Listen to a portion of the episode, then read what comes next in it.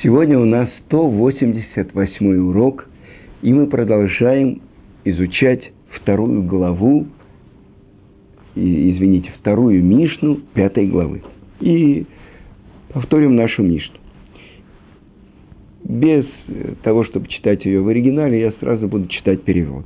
Десять поколений было от Адама, от первого человека, до Ноха, чтобы сообщить нам – насколько долготерпив Творец.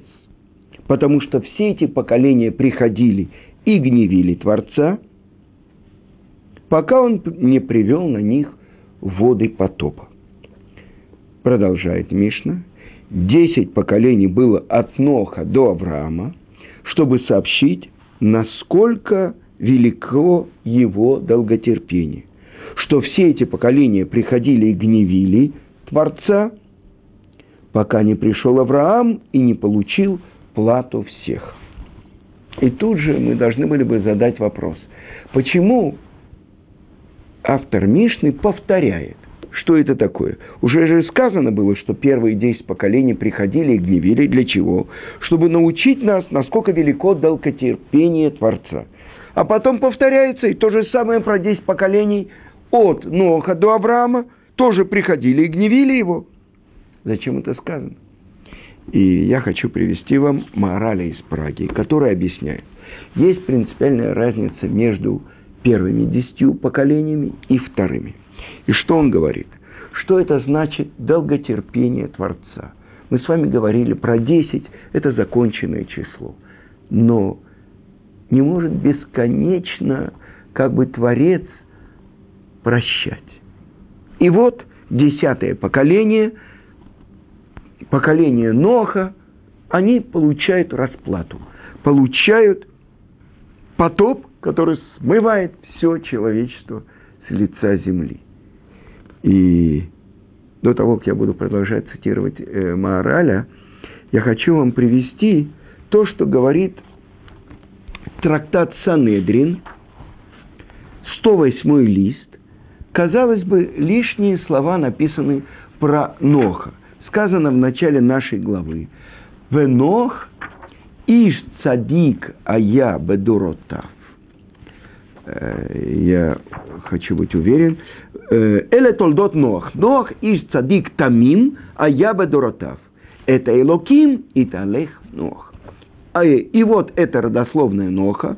Нох человеком-праведником был, цельным, тамим, Э,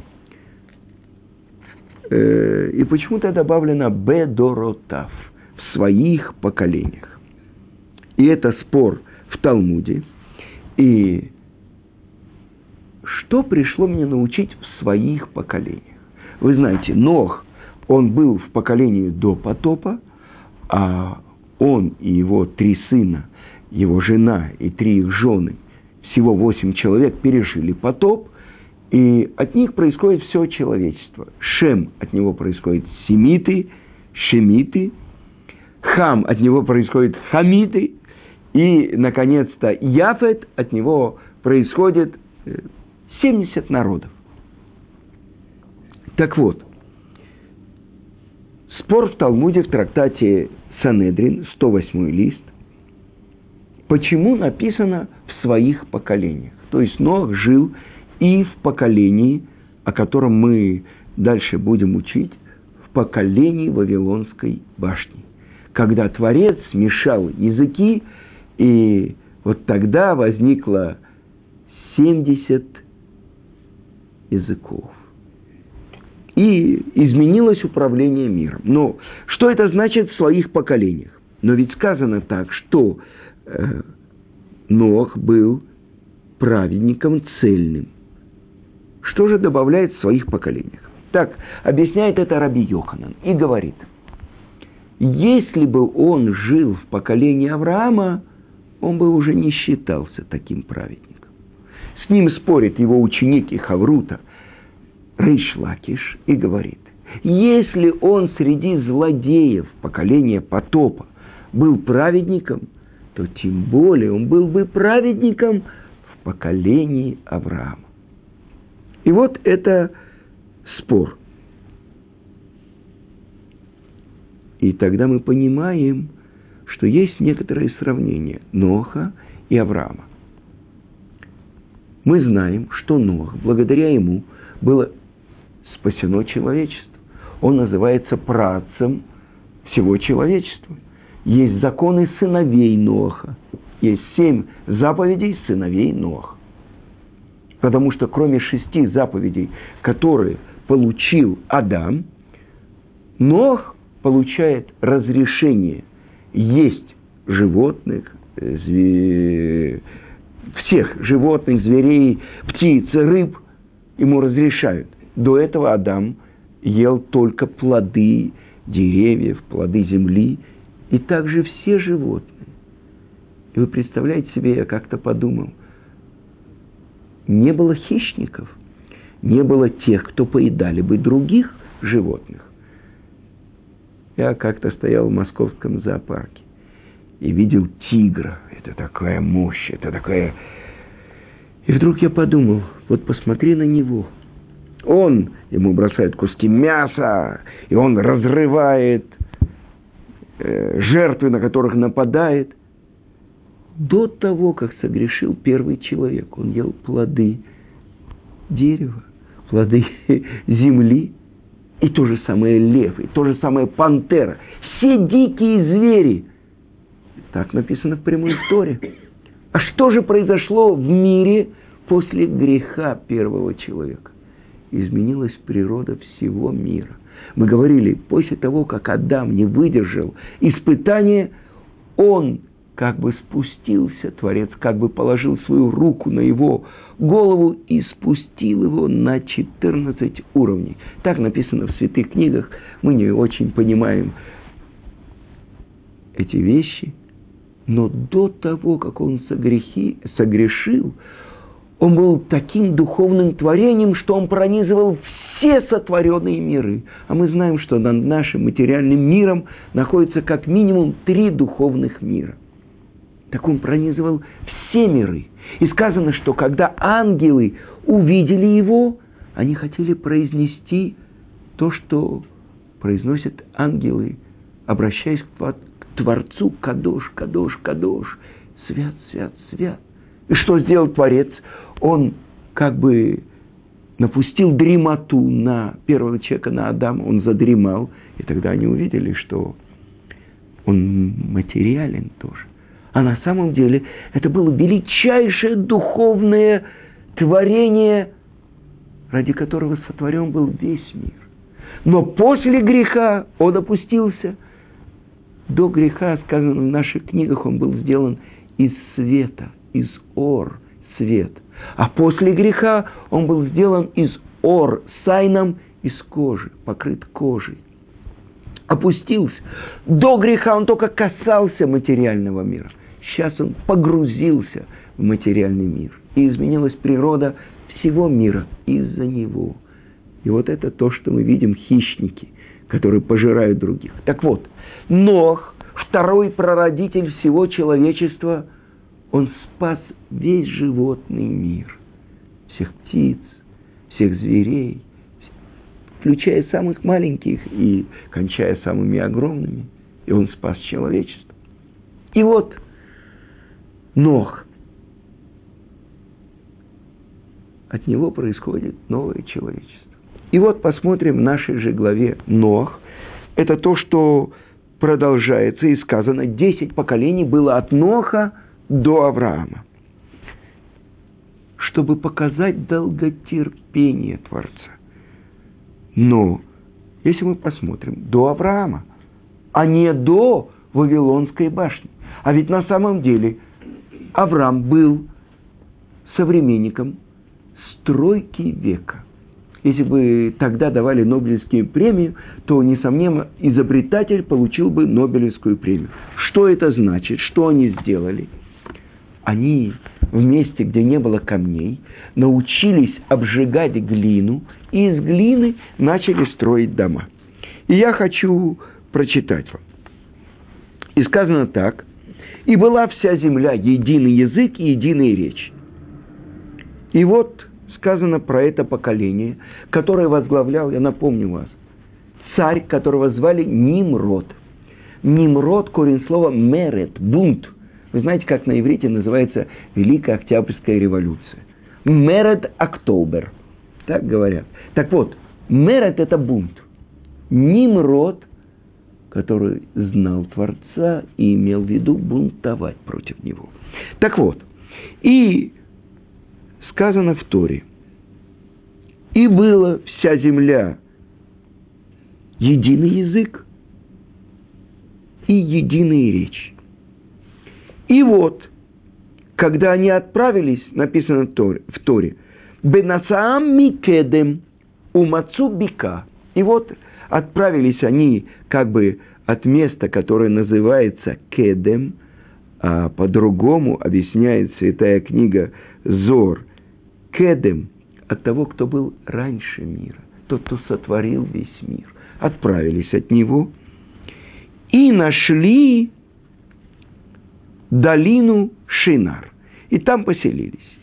И вот что они говорят друг другу. И сказал один человек другому, давайте будем обжигать кирпичи.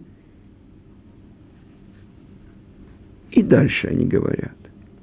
Гава нивна лану им, ир, у Мигдаль. Давайте построим себе город и башню, вершиной до неба, и сделаем себе имя, чтобы не рассеяться нам по лицу земли. Значит, что это такое? Что значит сделаем себе имя? Здесь объясняет Мидраш, что они хотели построить башню, а на вершине ее поставить идола, чтобы поклоняться ему. Это то, что мы получили с горы Синай, но имени других богов не упоминай.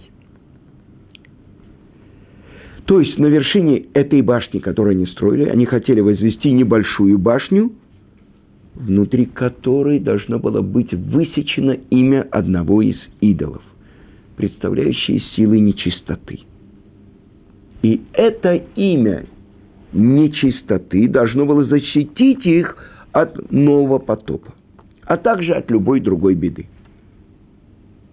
На каком языке, я хочу спросить что говорит Тара, и было у них один язык, единая речь. На каком языке они говорили? И объясняет святая книга Зор, что они говорили на святом языке, на иврите. А чем отличается святой язык, которым Творец творил весь мир, и которым записано было его Тара.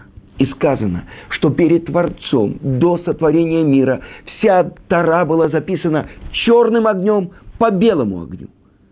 И сказано в Святой книге Зор, Творец смотрел в Тору и творил мир.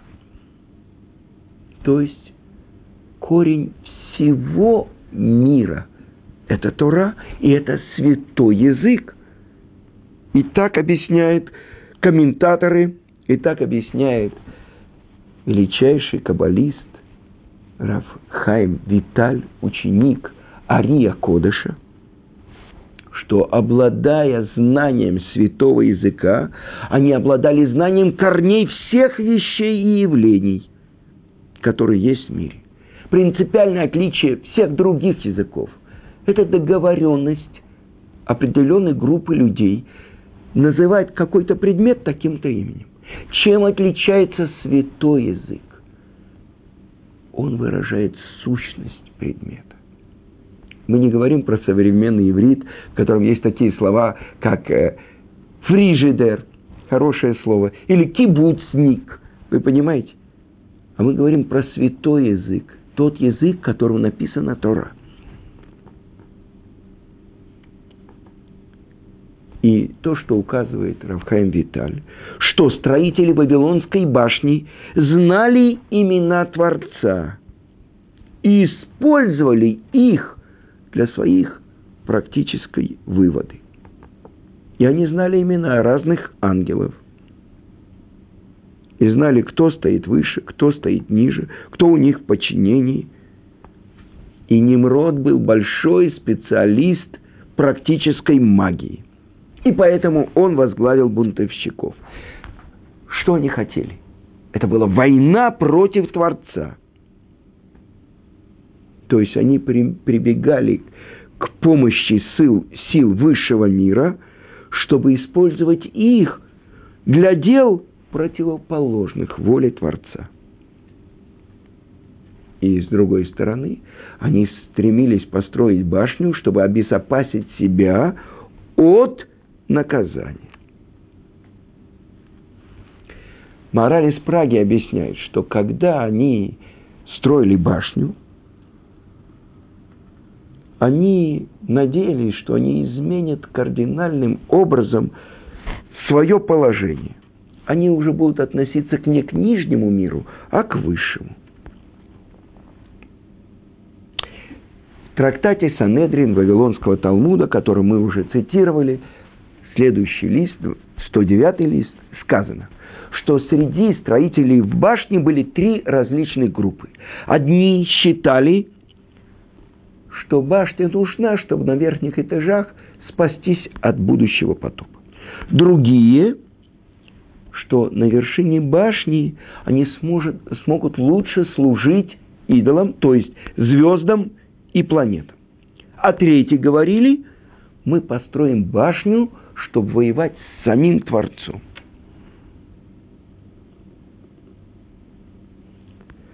Раша объясняет, что были вот эти первые, они были, думали, что потоп – это не кара от Творца, а это природное явление. Раз 1656 лет накапливается вода там на небесах, и поэтому надо заранее подготовиться к ней и как бы проткнуть, чтобы вода вся стекла постепенно и так далее. То есть они думали подняться на небо, то, что мы говорили, третье течение, и вести войну с самим Творцом, чтобы взять власть в свои руки. Но Зор объясняет, что все три группы, они были объединены чем? Они хотели снять с себя власть Творца. И это то, что сказано, и была земля и как единый язык и единая речь. И именно их возглавил бунтовщик, главный бунтовщик Nimrod. И про него говорят наши мудрецы. Он знал Творца, своего владыку, и хотел Лимрод воевать, восставать, восстать против него. И также он поднял весь мир на бунт против Творца.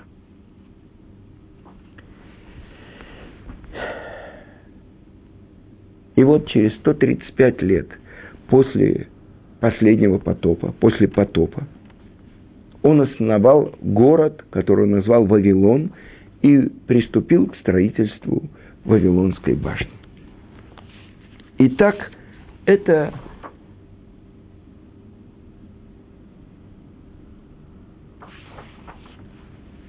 поколение, в котором родился и жил Авраам тот вопрос, который мы задали.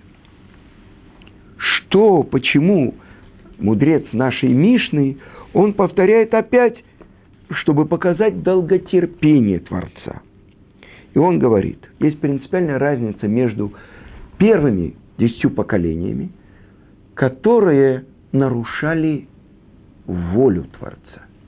И мы говорим про то, что они исказила земля свой путь. Это то, что происходило во время Ноха. Разврат, грабеж. Нарушали законы Творца. То поколение Вавилонской башни, они бунтовали против самого Творца. Но почему же наказание, которое получили эти, ведь во время Ноха, было смыто все человечество, уничтожен весь мир. А во время Авраама только они получили наказание тем, что Творец смешал их языки. То есть лишил их знания сущностного, святого языка. И они уже говорили на 70 языках. Почему? Почему же они не получили такое наказание? Потому что уже в их поколении был тот, кто мог защитить все свое поколение. Что это значит? Уже был Авраам. Но давайте продолжим. Что они сказали? Сделаем себе имя, чтобы не рассеял нас Творец. И сказано так, что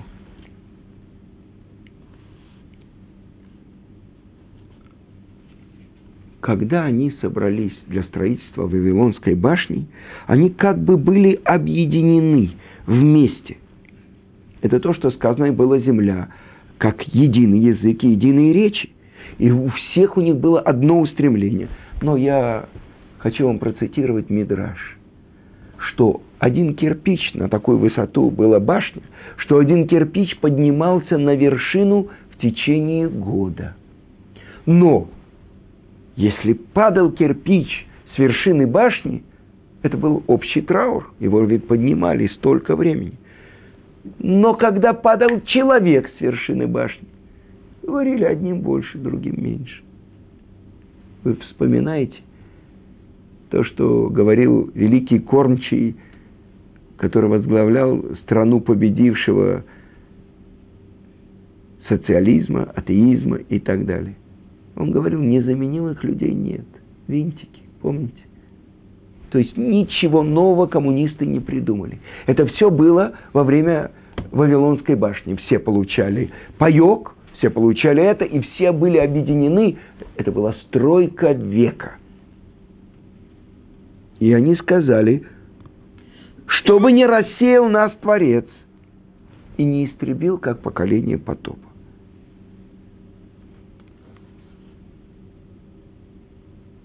И дальше сказано. «И спустился Ашем, чтобы увидеть город и башню, которые строили сыны человека». Почему здесь упоминает сыны человека? Сказано так в Торе «Бней Адам», Адам, который согрешил против Творца. Почему же сказано, что Творец спустился? Разве Творец не знает, что происходит внизу? И Святая книга Зор объясняет чтобы увидеть, то есть подвергнуть суду поколение строителей Вавилонской башни. И Творец наказал их точно в соответствии с их грехом, мера за меру. То есть они были объединены в бунте против. Что он сделал? Он разделил их и рассеял по лицу всей земли – Написано так, так объясняет Гаон Равмыш Шапира, что строители Вавилонской башни, они питали иллюзию, что человечество, которое овладело глубокими тайнами природы, способно вообще освободиться от власти Творца, от его запретов, от его повелений. Они знали, что Творец, он источник всего существующего но стремились использовать его силу для своих желаний, противоречащим его воле.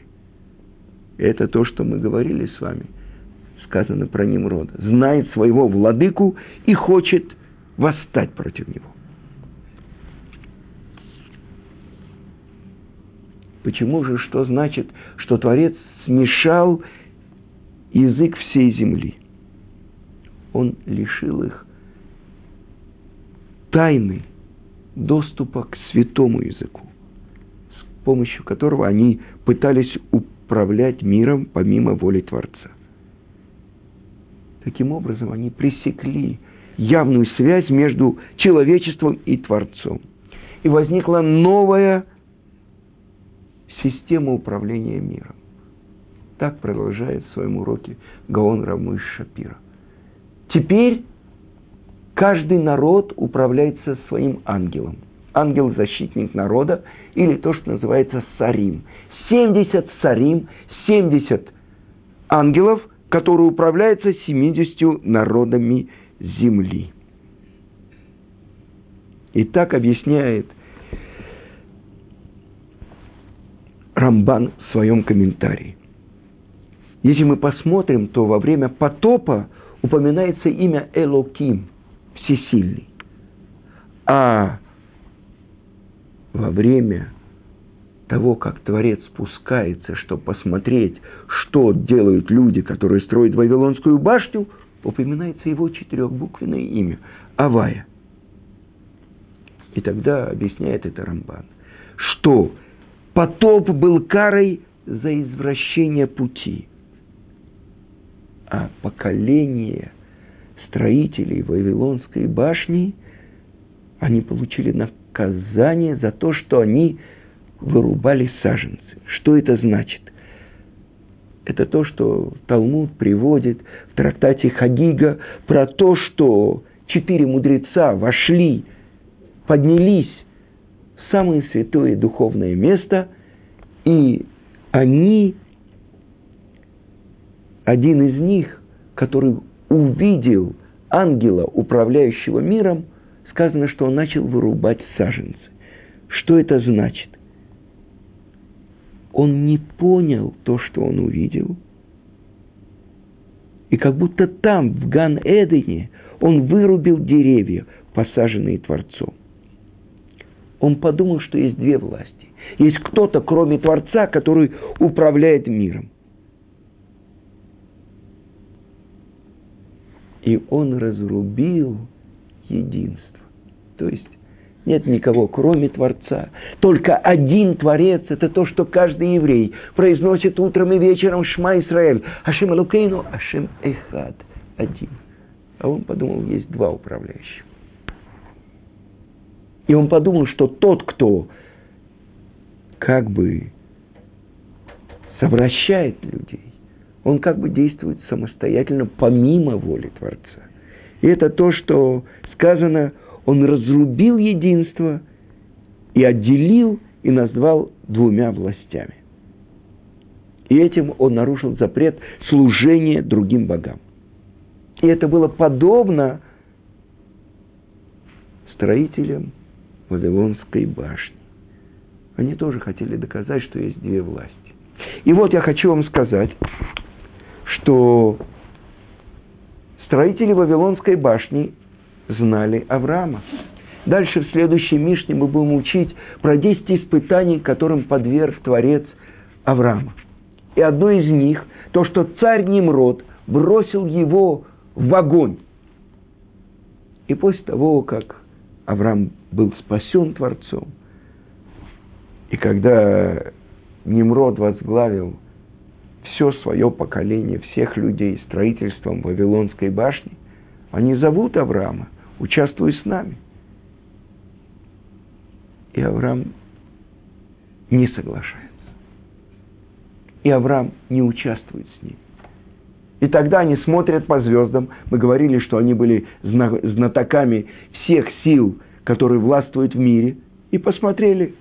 Авраам, они назвали его мул, то есть мул, который не рожает. Ну, пройдет еще 50-100 лет, ничего не будет от него. Он один, а мы все вместе. Знаете, дружной колонной в правильном направлении, весь мир устремлен в одно, а он в другую сторону. И это одно из объяснений Авраам а иври. Эвер – это другая сторона. Так объясняет Раши. Иври, весь мир поклоняется идолам, а он по другую сторону. Он с Творцом. И потом мы увидим. Гнилой зуб – это то, что на треть башня была помещена в землю, на треть торчит над землей, на треть разрушена. Это то, что осталось в современном даже Ираке, Иране, там, где это место Вавилонской башни. Это что-то такое торчит, как символ. А этот, тот, на которого они махнули рукой и сказали, что нам – ведь от него никто не произойдет. Мы с вами тот самый народ, который происходит от того, который по их звездам, по их гаданию не мог породить. Авраам Аиври. Но это уже тема следующего урока.